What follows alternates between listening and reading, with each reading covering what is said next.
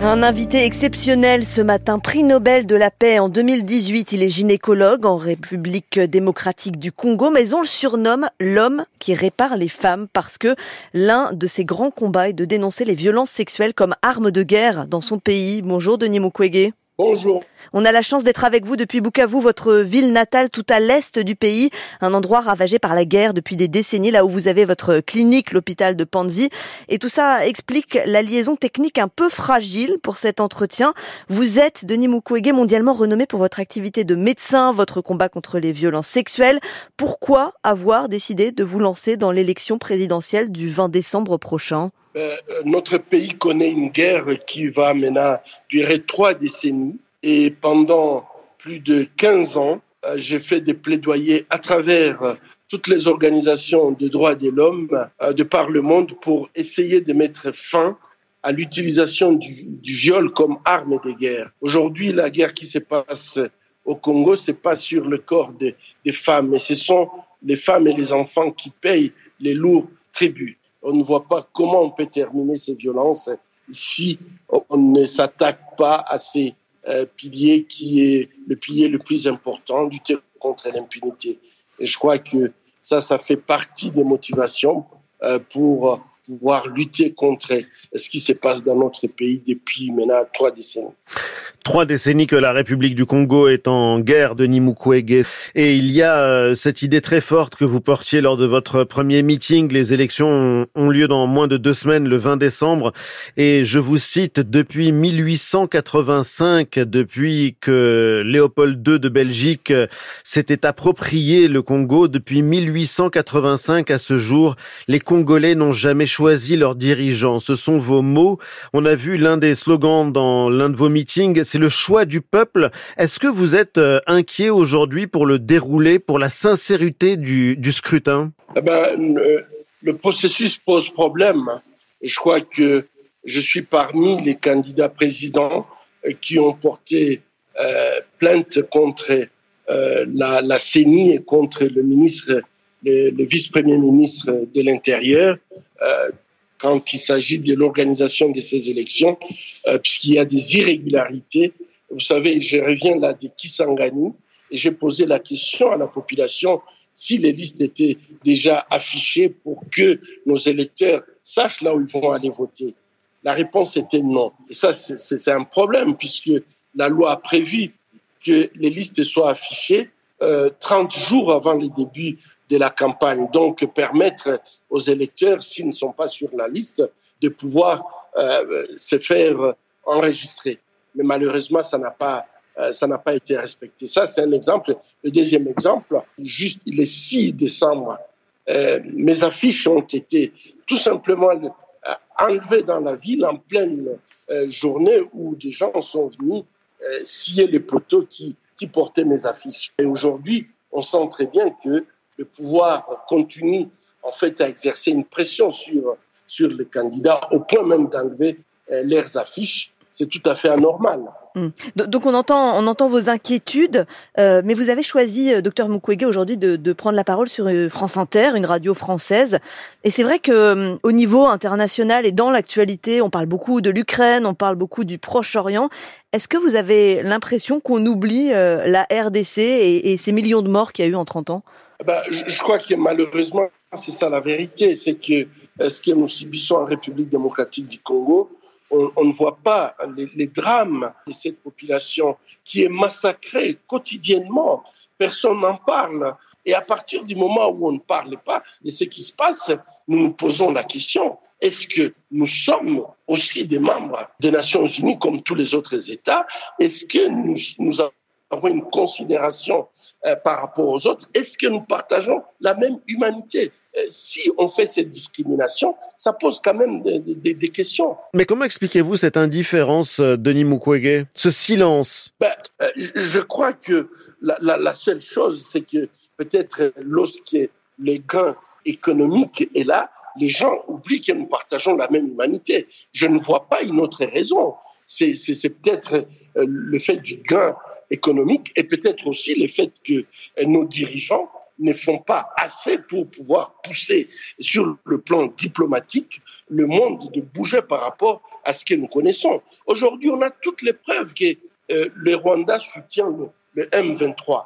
Le, Rwanda est, un groupe armé. membre des Nations Unies. Que fait les Nations Unies pour, pour pouvoir euh, mettre fin à, à, cette agression on, on ne sent pas qu'il y a une volonté de pouvoir arrêter cette agression qui est conduite par un pays membre euh, des Nations Unies. Denis Mukwege, vous avez euh, trois objectifs euh, la fin de la guerre, la fin de la famine, la fin des vices. Comment parvenir à mettre fin à un cycle qui est si ancien, qui gangrène votre pays avec des richesses naturelles considérable. Le pays est immensément riche, mais ses habitants sont pauvres et exploités. Vous l'avez un jour comparé, euh, votre pays que vous aimez, à une bijouterie sans porte ni fenêtre. Eh ben, c'est la raison pour laquelle je crois que nous avons choisi de nous battre sur trois fronts euh, que nous considérons très importants. Mettre fin à la guerre, puisque en fait la guerre que nous connaissons en République démocratique du Congo, c'est une guerre économique. C'est à cause de ces richesses que euh, nous sommes attaqués de, de toutes parts.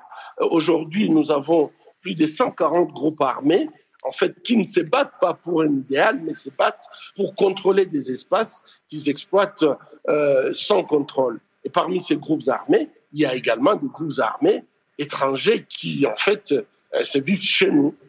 en dehors de ces groupes armés, nous avons des États qui sont des pays qui sont également chez nous. Et moi, je pense que sans résoudre cette question de la guerre en République démocratique du Congo, eh bien, la population va continuer à souffrir. C'est pour ça que nous avions mis comme notre priorité de, priorité mettre fin à la guerre. Il y a quelque chose de très fort, euh, Denis Mukwege, euh, lorsqu'on lit votre dernier livre, La force des femmes, et pour reprendre euh, la question économique dont vous parliez à l'instant, vous faites un lien direct entre les violences sexuelles et l'exploitation des matières premières, entre l'asservissement des enfants pour extraire le coltan, le cobalt et d'autres matières premières, des gamins qui travaillent dans des conditions insoutenables. Je vous cite, le carburant qui alimente aujourd'hui encore les combats donc qui explique la guerre, explique pourquoi le viol continue d'être utilisé comme arme de guerre au Congo. Il gît sous nos pieds.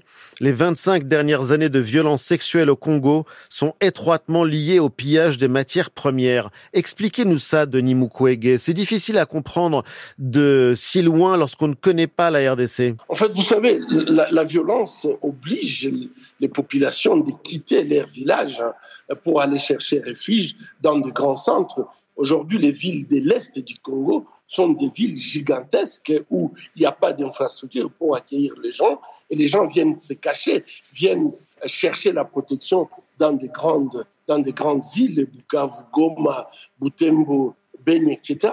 Mais le, problème, c'est que ces populations quittent leur village à cause des atrocités qui se passent dans ces villages.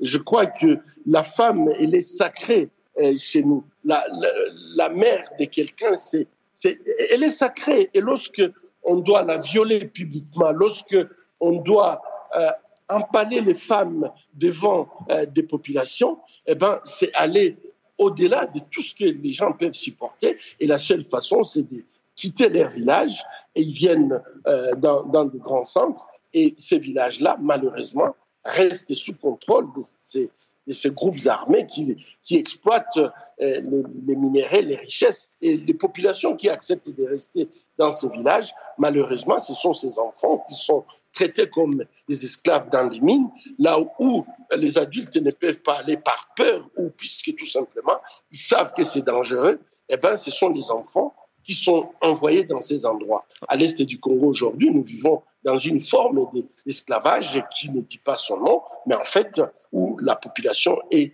exploitée de manière honteuse pour que le monde ait les gadgets électroniques et les téléphones, les batteries. Et ça, je, je pense que c'est inacceptable. Il faut que le monde puisse se réveiller et considérer que la population qui vit dans cette région a droit aussi à une vie décente, à une dignité. humaine, tout simplement.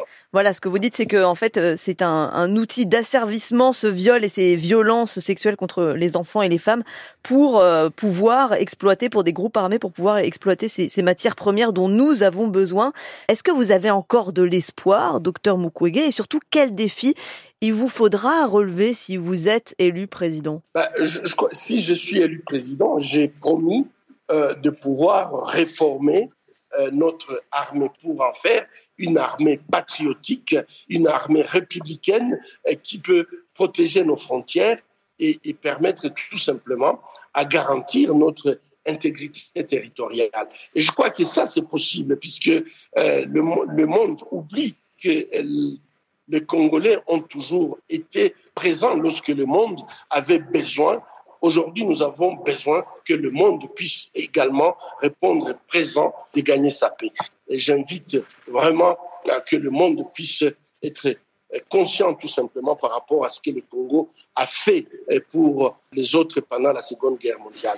Denis Mukwege, prix Nobel de la paix, candidat à l'élection présidentielle donc en République démocratique du Congo, avec euh, cette liaison technique forcément fragile, puisque nous étions avec vous depuis Bukavu, votre ville là où se trouve votre clinique dans l'est de la RDC.